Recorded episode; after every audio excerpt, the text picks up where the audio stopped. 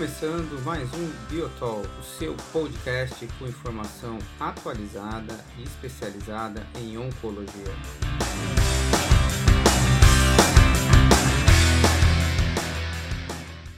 Meu nome é Fernando Sabino, sou oncologista clínico do Hospital Santa Lúcia de Brasília e do Hospital Universitário de Brasília.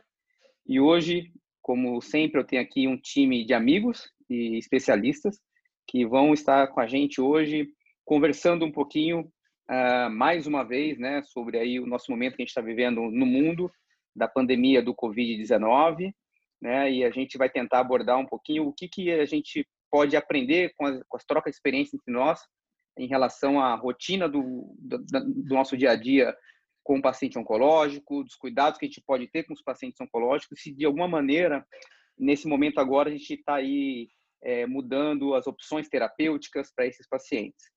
Então, para a gente começar esse bate-papo de hoje, eu queria convidar cada um dos meus amigos uh, para falar o nome, se apresentar, para a gente poder começar isso, essa conversa e poder divagar um pouco sobre esse assunto. Pode começar aí, Andrei, meu amigo. Sabino, obrigado. Obrigado aí para todo o time que está aqui para papear de novo. É, Andrei Soares, oncologista clínico do Centro Paulista de Oncologia, é, Oncoclínica São Paulo e do Hospital Israelita Albert Einstein São Paulo também. Olá, pessoal. E aqui eu sou André Sassi, de Campinas, do Grupo Sonhe. Um prazer estar com vocês. Vai ser ótimo trocar ideias e, e valores. Pessoal, para mim também é um grande prazer uh, estar aqui com vocês. André Fai, médico oncologista de Porto Alegre, do Hospital São Lucas da PUC, do Grupo Oncoclínicas. Uh, muito legal a gente poder conversar aí esse, sobre esse assunto que é bastante importante. Hoje a gente está gravando dia 14 de abril, é, só para a gente contextualizar sobre os números atuais da pandemia. Aqui no Brasil, a gente tem atualmente, hoje, no dia 14, confirmados 25.262 casos é, de Covid-19 e já temos em todo o Brasil 1.532 mortes. Tá? No mundo, a gente está falando de casos confirmados de 1.961.965 casos um pouco mais de 125 mil mortes pelo Covid-19. Né? Então, é, a gente já está aqui vivendo essa pandemia no Brasil e uma parte de todas as cidades aqui, de cada um de nós, um confinamento é, já há mais de 30 dias. É, isso afetou né, a rotina diária dos nossos pacientes em relação à frequência com que eles vão ao consultório, seja para consulta, seja para fazer exames e eu tenho já recebido também é, telefonemas e mensagens de pacientes que estão em tratamento, é, principalmente aqueles pacientes que estão em tratamento adjuvante, ou seja, o paciente não sente nada, está fazendo um tratamento, podemos dizer assim, preventivo, se ele deve continuar o tratamento, se ele pode espaçar o tratamento, ou se eventualmente ele pode até dar uma pausa no tratamento. Então, a primeira questão que eu queria ver com vocês é hoje, por exemplo, é, a depender do tipo de tumor, um paciente que chega para um tratamento adjuvante, vocês têm aí tentado é, estender o máximo possível o início da adjuvância?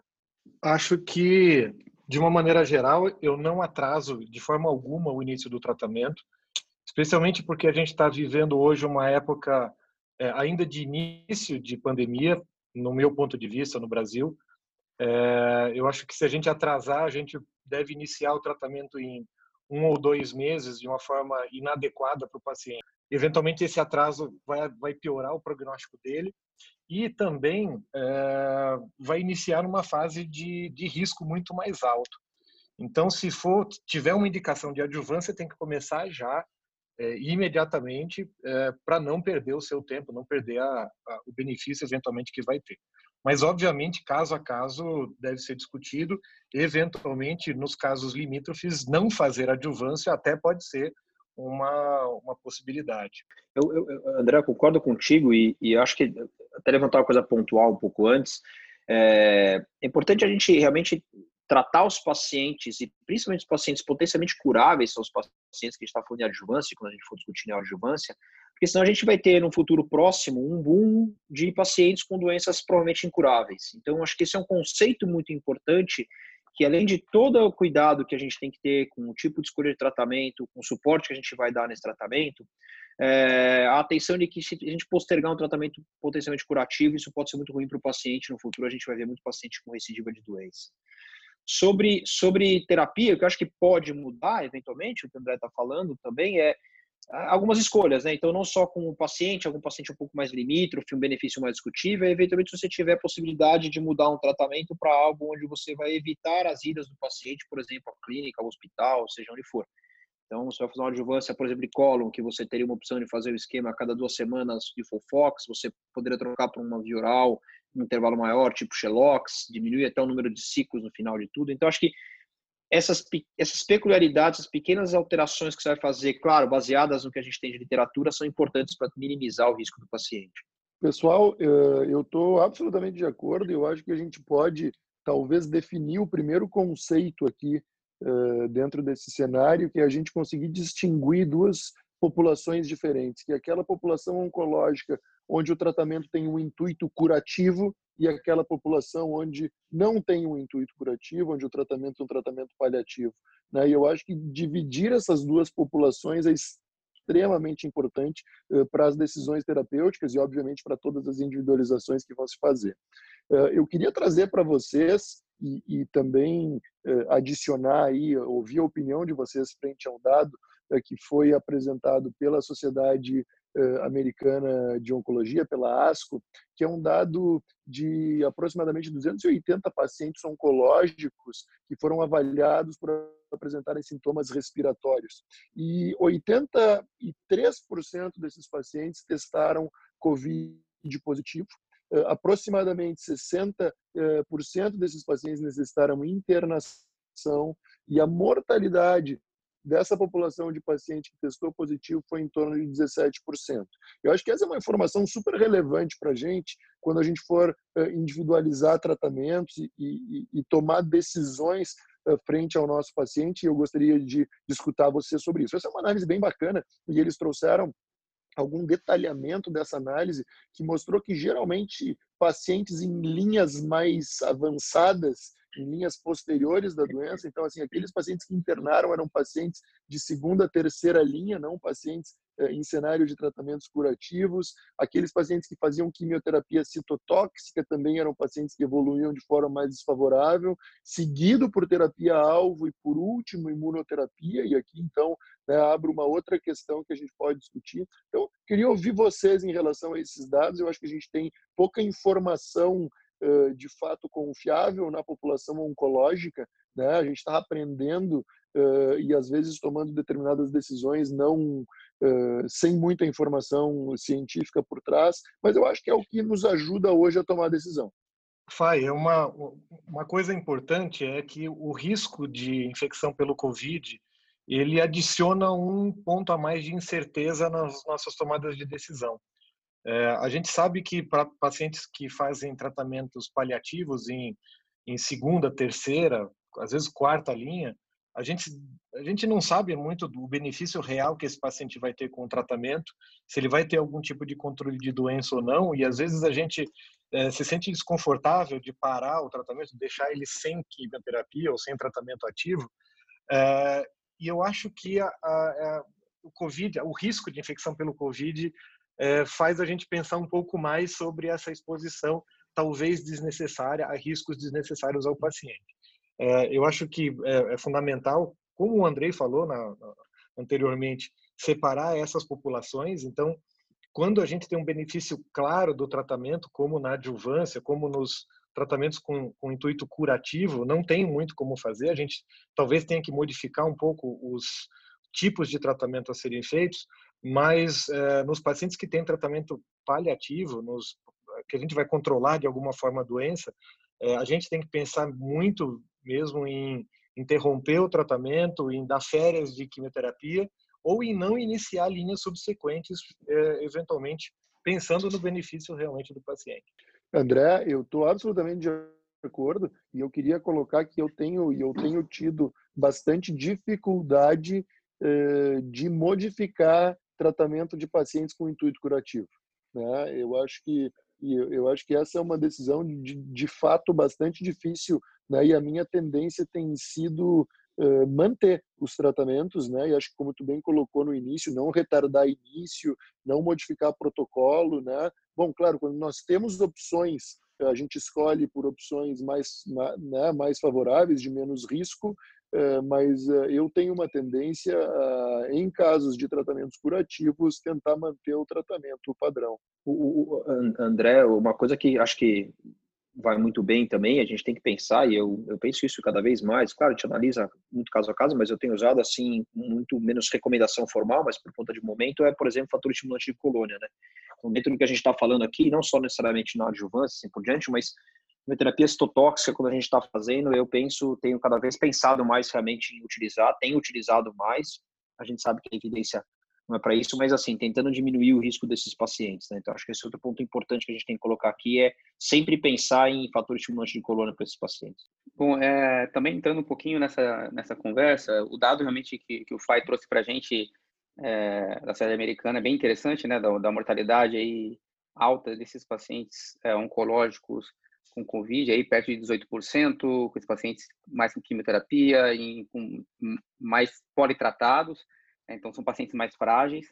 A minha pergunta, e a colocação, na verdade, nem pergunta para vocês, é assim, vocês acham válido, por exemplo, a gente sabendo hoje que o COVID, ele é assintomático na imensa maioria dos, das pessoas, e por que não dos pacientes, naqueles pacientes onde a gente pretende começar um tratamento potencialmente, é, com potencial de neutropenia maior, vocês testariam esses pacientes para COVID antes? Estamos falando de pacientes assintomáticos, tá?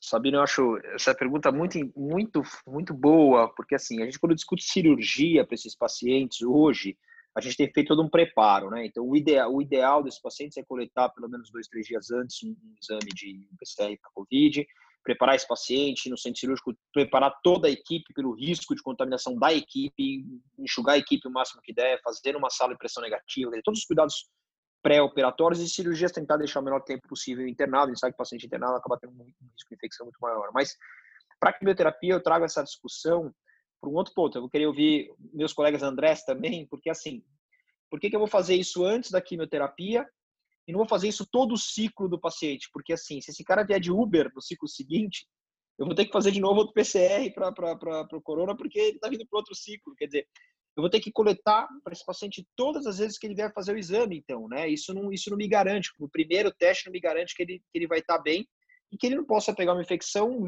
vindo ou voltando da clínica ou do hospital e assim por diante. Então, é, seria um mundo utópico você testar esse paciente toda vez, dois, três dias antes de fazer quimioterapia. Eu queria até ouvir dos meus colegas, eu acho que isso não é factível. Eu concordo, Andrei. Eu acho que qualquer exame que a gente faça é, deve ser motivado em alguma possível estratégia de mudança de rotina e mudança de conduta. Então, no caso da cirurgia, você está correto. É, acho que assim a mortalidade pós-operatória dos pacientes que estão infectados assintomáticos é maior. Então, não fazer a cirurgia é uma recomendação para os pacientes que testarem positivos. Mas para os nossos pacientes com quimioterapia em intuito curativo é, é, é impraticável fazer um, um monitoramento contínuo deles com os exames. Além disso, a própria acuraça, a sensibilidade, a especificidade do exame, ela não é 100%. Então, é, é, não garante que um paciente com exame negativo ele, ele não vai estar infectado e não vai ter nenhuma intercorrência posterior. É, e é muito difícil a gente tomar uma decisão em cima de um resultado negativo de, de começar o tratamento é, ou não começar o tratamento por conta da positividade ou negatividade. Não recomendaria hoje, de forma alguma, para nenhum tipo de paciente que começa a quimioterapia esse tipo de teste, se ele estiver assintomático. Eu concordo, pessoal, e, e talvez eu, eu traria aqui dois, uh, duas informações que eu acho que são relevantes. A primeira é a gente contextualizar né, o dado de Brasil de como é de como está sendo difícil no Brasil a gente testar pacientes para COVID, né? Eu acho que isso demonstra talvez também uma incapacidade nossa de poder viabilizar algo nesse sentido. Uh, o outro ponto é que eu acho que a gente deveria nesse cenário uh, intensificar muito as medidas uh, de higiene, de orientação dos pacientes, de orientação da equipe médica, higienização de mãos, utilização de máscara, treinamento da equipe. Né? Eu acho que a proteção da equipe eh, assistencial é extremamente importante aqui, né? e talvez isso tenha um impacto eh, maior do que, do que a testagem eh, né? fazendo, fazendo dessa forma. Eu, eu queria lembrar, só que talvez o único ponto que deva valer a pena começar a coletar o exame e o tratamento é para o transplante, né? Então, os pacientes hematológicos que vão para o transplante funcionam, entre aspas, como um paciente cirúrgico, né? Então, esse paciente vai internar, vai, vai ter todo o processo dele. Então, acho que para esse paciente específico, eu não tenho dúvida que, se, que, que tem benefício. Para o oncológico ambulatorial, é, é o tópico. É uma, uma, um outro ponto importante na linha do que o FAI é, falou dos outros cuidados gerais, não só do cuidado médico de tratamento, mas o cuidado de higiene, uso de máscara, enfim, tudo que está sendo muito já orientado por todos os órgãos de saúde. É uma coisa importante que a gente fez aqui no hospital, é, aqui em Brasília a gente tem muito medicamento oral que a gente dispensa ainda pela clínica, é, pelo hospital e não é entregue pelo pela, pela pelo plano de saúde direto para o paciente é, em casa. O que a gente fez logo no começo da pandemia foi fazer um documento para a operadora uh, pedindo para que os pacientes pudessem retirar três meses de tratamento ao invés de retirar mensalmente. Porque o paciente teria que vir a cada 30 dias para retirar uma caixa, assinar uma guia. E o interessante foi que 100% das operadoras permitiram que o paciente tirasse para 90 dias. Tá? Então, dessa maneira, a gente diminuiu né, a vinda dos pacientes aos hospitais. A gente faz monitoriza, é, monitorização dos pacientes por vídeo, por teleconsulta, né? E eventualmente, se o paciente tem algum efeito colateral é, que a gente acha que não vai conseguir manejar, a distância a gente pede para o paciente vir. Então, isso foi uma coisa do ponto de vista prático que reduziu bastante a vinda dos, dos pacientes é, na clínica, tá? Uh, um outro ponto que eu queria colocar para vocês, que é, um, é foi uma coisa prática, uma discussão que eu tive com o time da radioterapia aqui, uh, a gente já teve duas situações de pacientes uh, que foram operados de um tumor de próstata Uh, e depois de dois anos uh, tinham critérios de recidiva bioquímica, mas como eles vinham em segmento muito curto, a gente conseguiu pegar a recidiva com PSA uh, eh, entre 0,2 e 0,3. E um dos radioterapeutas, quando a gente foi discutir o caso em reunião, ele sugeriu o seguinte, gente, não tem diferença entre irradiar o paciente com 0,25 e esperar ele chegar a 0,35, 0,40. Vamos esperar passar esse período, né? E aí a gente monitora o paciente com PSA, ele manda por e-mail, por WhatsApp. Se esse PSA chegar a 0,5, a gente starta a radioterapia de salvamento. Uh, vocês acham que é, é, não é deletério o paciente a gente esperar esse PSA chegar um pouquinho mais alto? Eu não estou falando do PSA chegar a 1 a 1,5, mas a gente se manter aí 0,2, 0,4, 0,5? Eu acho que isso volta ao que eu falei para você de que o risco do Covid ele ele levanta as incertezas é, de uma maneira mais desconfortável para a gente. Então a gente não sabe, na verdade, o quanto que há de, de prejuízo para o paciente ou de benefício de fazer a, algum tipo de resgate mais precoce ou, ou não, obviamente respeitando os limites de, de valores absolutos de PSA, por exemplo. Então, acho que faz todo sentido adiar algum tempo, algum tempo do tratamento, desde que essa, esse adiamento não seja de um mês ou um mês e meio, que para mim aí não faria tanto sentido. Mas é, se eventualmente essa, essa curva de ascensão for muito lenta e a gente puder jogar para o segundo semestre, eventualmente, para mim faz todo sentido. De novo, essas incertezas vão acabar entrando dentro do contexto da discussão do paciente. Todas as medidas que forem possíveis de serem tomadas para diminuir a vinda do hospital à clínica são ótimas. Então, modificar a posologia e, e, e, intervalo entre aplicações de tratamento, de imunoterapia, por exemplo, hoje é uma possibilidade muito grande. Substituir, eventualmente, tratamentos endovenosos por orais, como já foi falado, também é uma outra alternativa. Aqui em Campinas, a gente também conseguiu é, fornecer para os pacientes mais tempo de tratamento pela dispensação dos medicamentos. Nem todas as operadoras concordaram com três meses, mas pelo menos algumas concordaram com dois meses em medicamentos de custo muito alto acho que isso faz todo sentido. Uma outra coisa que a gente mudou na prática também foi a periodicidade dos exames, por exemplo, de avaliação de resposta de doença. Às vezes a gente faz, pede tomografias de avaliação de resposta ao tratamento a cada três ciclos, quatro ciclos. Isso, se o paciente está bem, marcador tumoral controlado, não faz sentido exigir exame de imagem rotineiros é, é, tão precoces. Isso a gente tem adiado consideravelmente também, é, pensando no benefício do paciente e pensando que ele está com a doença clinicamente controlada, acaba fazendo sentido manter assim. Não sei se isso tem sido a rotina de vocês também, é, Andrei, em São Paulo. É, eu, pegando pontualmente até o que o Sabino falou, por exemplo, em câncer de próstata, eu, eu coloco esse paciente, na verdade, em relação ao risco dele, né? A gente sabe dos estudos aí que compararam principalmente a adjuvância versus a recidiva bioquímica, e se não me engano, Radicals usou inclusive o PSA em torno de 0,1 como a recidiva bioquímica e como resultados é, tão bons quanto, né? E a gente poupando os pacientes irradiar. Então, assim, eu levo um pouco em conta pontualmente o paciente da, da, da próstata para a radioterapia, mais uma vez pensando que o paciente pode realmente ficar curado né, nessa questão bioquímica e ele pode ficar eventualmente livre de usar algum bloqueio androgênico. É, o que eu, o que eu faço para ele é colocar ele no risco, né? Então, ver o tempo que ele teve recidiva de PSA depois da cirurgia, o glisso inicial e eventualmente o tempo de aplicação. Se ele for um paciente muito alto risco, eu, eu deflagraria o, o tratamento sim. De acordo com, com o que o, o, o Sassi e o, o Sabino falaram também, aqui se a gente pode dispensar a medicação com mais tempo é bastante importante, mas também não está sendo 100% dos casos. Andrei, é, uma das coisas que o pessoal, eu tenho visto em alguns centros, é, por exemplo, em pacientes com câncer de mama que vão para radioterapia que são pacientes uh, hormônio positivos, de eventualmente manter as pacientes com hormonioterapia e postergar a radioterapia para um segundo momento de menor risco. Tu acha que se aplicaria dentro disso que tu está colocando num paciente com câncer de próstata, por exemplo, de manter esse paciente bloqueado? Teoricamente, tu teria né, algum grau de, de, de segurança aqui para postergar a radioterapia? Então, Fai, esse, esse, é um ponto importante. É, eu coloco aqui entre doença localizada e, e, e, recidiva bioquímica, por exemplo. Então, doença localizada, a gente tem dados tranquilamente. A gente pode começar a fazer bloqueio androgênico antes e, eventualmente, irradiar esse paciente definitivo, ou até mesmo a gente tem os dados de estudo é, é, para é, prostatectomia com esse bloqueio androgênico prévio aí, oito, nove meses. Então, não ficaria, não ficaria um problema sobre isso. Em relação à recidiva bioquímica, a gente não tem, que a gente tem o inverso, que a gente pode poupar o paciente de, de realmente utilizar se ele, se ele fizer a radioterapia com um PSA baixo. Se você achar, se a gente for discutir ou achar que ele vai perder muito em termos de, de eficácia, acho que não.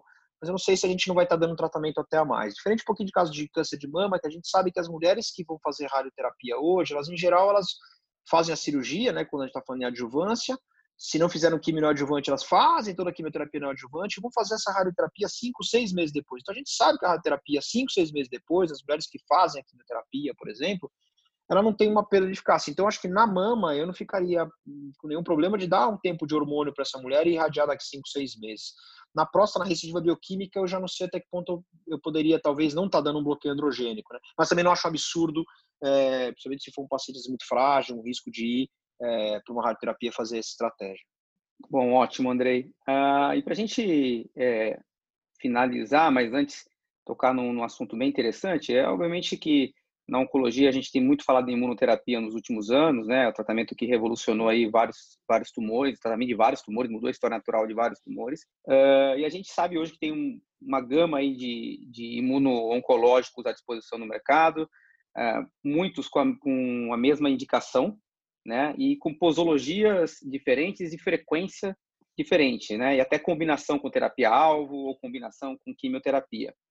A pergunta para vocês é se, primeiro, é, vocês acham, obviamente, que esses imuno-oncológicos, eles são, é, os anti-PDL1, eles são realmente parecidos a ponto de que a gente pode, nesse momento, escolher aquele que tem uma, uma maior, é, uma menor necessidade de frequência do paciente à clínica, né? Acho que é uma, uma primeira pergunta. E em situações de tumores, onde eventualmente a gente tem a combinação de imuno com terapia-alvo, ou imuno com quimioterapia, e eventualmente imuno com imuno, né? E teoricamente vamos imaginar que, que eles são semelhantes em relação à eficácia. Se vocês optam, obviamente, por escolher a combinação imuno-imuno, lembrando somente do dado que o FAI trouxe no, no começo da conversa, a sociedade americana, aqueles pacientes que tinham tratamento imuno com imunobiológicos tiveram aí menor internação e menor complicações?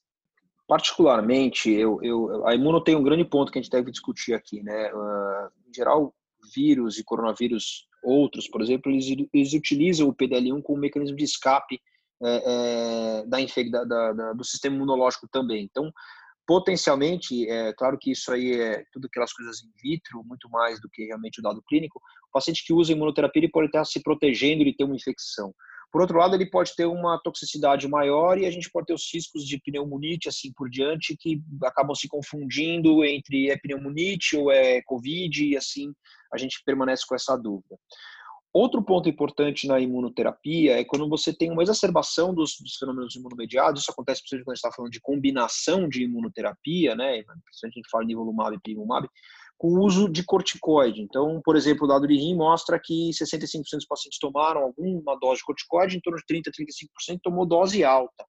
E há uma discussão se corticoide, numa maneira inicial da doença do coronavírus, não é prejudicial como prognóstico para esses pacientes. Então, eu particularmente, como tenho usado hoje é, a imunoterapia para os meus pacientes, quando eu tenho a opção e eu posso fazer ela sem ser combinado imuno com imuno e não vou perder, claro, o benefício é, eu tenho feito essa preferência de tratar com imunoterapia sem ser combinação, principalmente pensando no corticoide e potenciação de efeitos imunomediados e pneumonite, inclusive.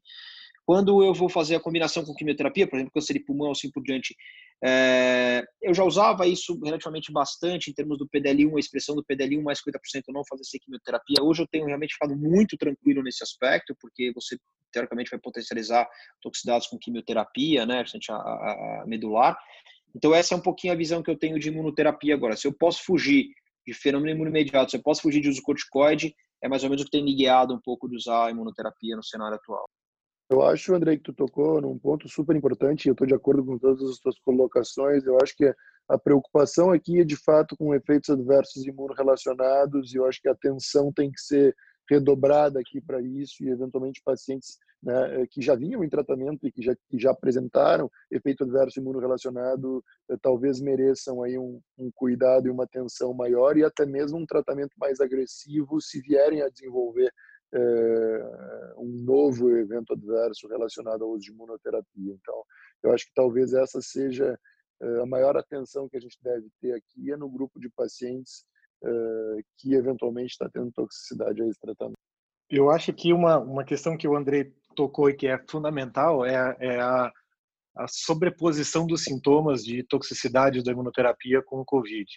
Eu acho que uh, os nossos prontos-socorros estão sobrecarregados e super estressados com a pneumonia pelo coronavírus e pneumonias secundárias e uh, o nosso paciente tem que estar bem assistido, bem orientado uh, pelo assim pelo tratamento que ele vem fazendo e a gente tem que estar é, também em cima uh, das equipes dos hospitais e dos pronto atendimentos para também fazer o, as orientações de suporte necessárias. Esse paciente não pode de forma alguma ficar perdido e ficar uh, sem uma orientação específica das possíveis toxicidades e as dúvidas vão ter que ser compartilhadas.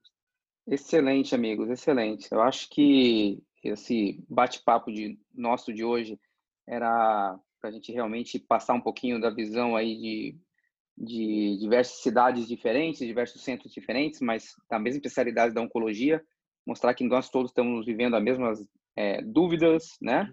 Ah, estamos sofrendo aí talvez as mesmas ansiedades, somos, estamos em comuns, mas também estamos aí é, sempre pensando melhor para o paciente, né? Sempre lembrando da doença oncológica dele, né? E não esquecendo que agora é uma situação especial e que, se Deus quiser, isso vai passar o mais breve possível.